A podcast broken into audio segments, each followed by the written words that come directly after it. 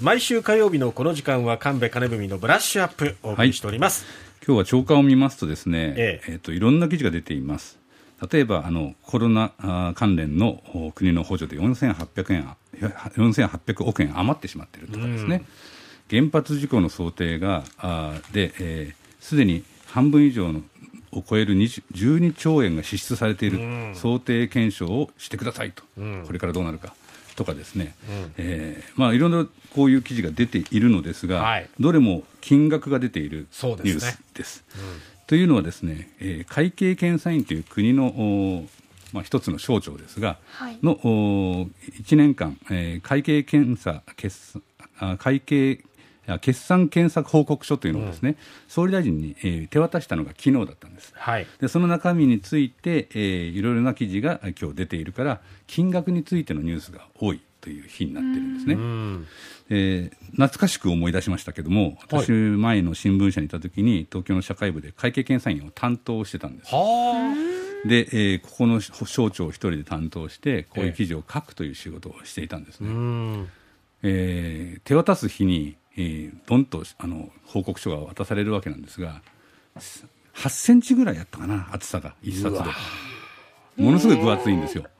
1冊の本。でそれを入って手渡すんですけどじゃあそれの中の何をニュースにするのかっていう問題があるし、えー、まあぶっちゃけで言ってしまうと、ええ、今日しかニュースにならないっていうのは検査員にとっては実はあんまりよろしくないんですよね。あなるほど。いっぺんに何本もできないでしょ。うそうですよね。そうですねやはりどどっかでこう記事にしたいなとか思ってるものがね、うん、ポロポロっと情報が漏れてきたりするんですね。それをこまめに秋から大体9月ぐらいから、あの調べていって、ええ、どうもこの辺で、えー、この省庁に会計検査院が入ってるという噂を霞が関で聞き出したり、ええ。えー、それを検査院に当ててみたり、うん、そんな中でえー、特ダネを書いていくんですね。うん、で今日は、えーと、決算検査報告書が提出されたからまとめでいろいろ出てるんですが実は今までもですねいっぱい出てまして、はい、例えば朝日新聞のサイトで会計検査院って探しますと9月ぐらいからですね、えー、例えば、えー、GoTo トラベルのキャンセルめぐり、うん、不適切な支払い2億円超会計検査院指摘とかね、うん、えー農家へのコロナ対応交付金5000万円超が課題とかですね、うん、えー、災害時の命綱あ高齢者施設障害者施設の15%で機能しない恐れがある。これ自家発電について。こういったですねあの記事がポロポロポロポロ出てます、ええ、でこれをですね、はい、特ダネにして、えー、やるのが季節労働者である会計検査院担当記者の仕事なんですよ。なるほど。夏前ぐらいには大体どういうことをやるかは決まるんですが、えまあ、全然わかりません。はい、そのあたりからこう、えー、どうもここはこの省庁のこの課対象になってるらしいぞみたいなのを情報を集めていくんですね。そして9月10月がもう仕事の本当に忙しい時期で毎日特ダネを打った打たれたの繰り返しをしていきます。そしてやっと昨日を迎えたので、えー、会計検査院の担当記者は本気でほっとしてると思いますね。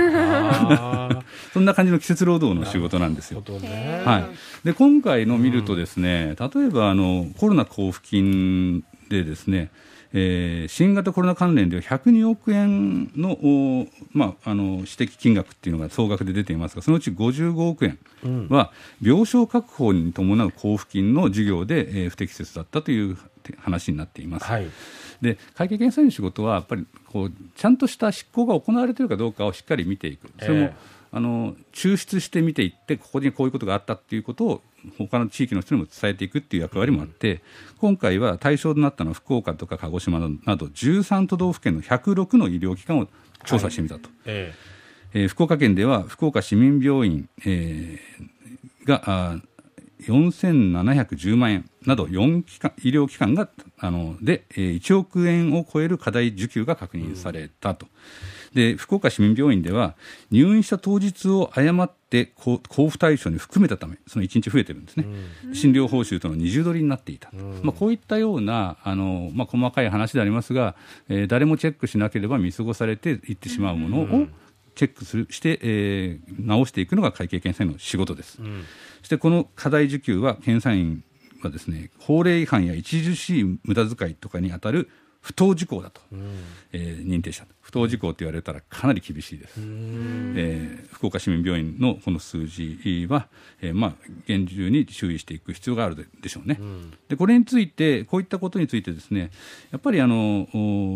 外部のチェックが必要だということをですね、はい、有識者も書いていました、えー、今日の読売新聞にはですね、えー、日本大学客員教授の有川博先生がですね、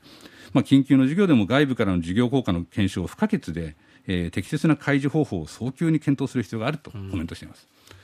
有川先生、私があの担当した時の、えーえー、会計検査院第四局長様で、私、夜回りとかずっとしてた方なんですね。懐かしいなあ、まあ、頑張ってるなと思ってですね、嬉しくなりましたね。うん。まあ、こういったことをですねきちんとやっていくっていうのは本当に重要です。はい。えー、特に、えー、朝日新聞が今日トップで書いている原発事故の廃炉とかですね賠償の費用が12億円を超えあ12兆円を超えていることが分かったというのは、はい、これはすごい金額ですね。えー、総額で政府はあ21 1兆5000億円と、えー、見込んでいるのに、難航している廃炉の事業があるのにもかかわらず12兆も使ってしまっている、これは果たして、ねえー、一体いくらになるのかということを注意を促すという意味でですね非常に重要な指摘になっているんじゃないかなと思いますね、うん、この検証なども政府に求められていくと思います。はい、はい